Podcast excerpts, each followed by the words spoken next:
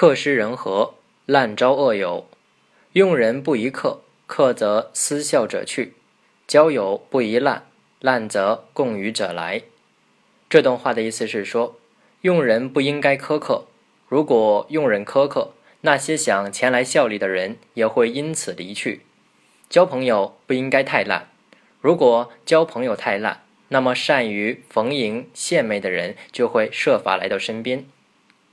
宋国大臣司马牛的哥哥桓友为人很坏，在宋国谋反，宋景公要他的另一个哥哥项朝率兵去讨伐，但项朝却带着军队和桓友一起叛乱，最终两人失败，逃亡在外。司马牛是不赞成他两个哥哥的行为的。即使这样，司马牛在宋国也待不下去了。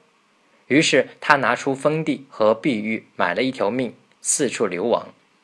有一次，他很感伤地说：“别人都有好兄弟，唯独我没有。”子夏听到了这句话，劝导他：“我听老师说过，死生由命，富贵有天。一个人做事为人严肃认真，不出差错，与人相交恭谨有礼。”这样，天下之大，到处都不缺朋友，何必为没有好兄弟而伤心呢？这实际上是说，在恭敬礼义这些共同原则的基础上，大家可以和谐相处，像兄弟一样相亲相爱。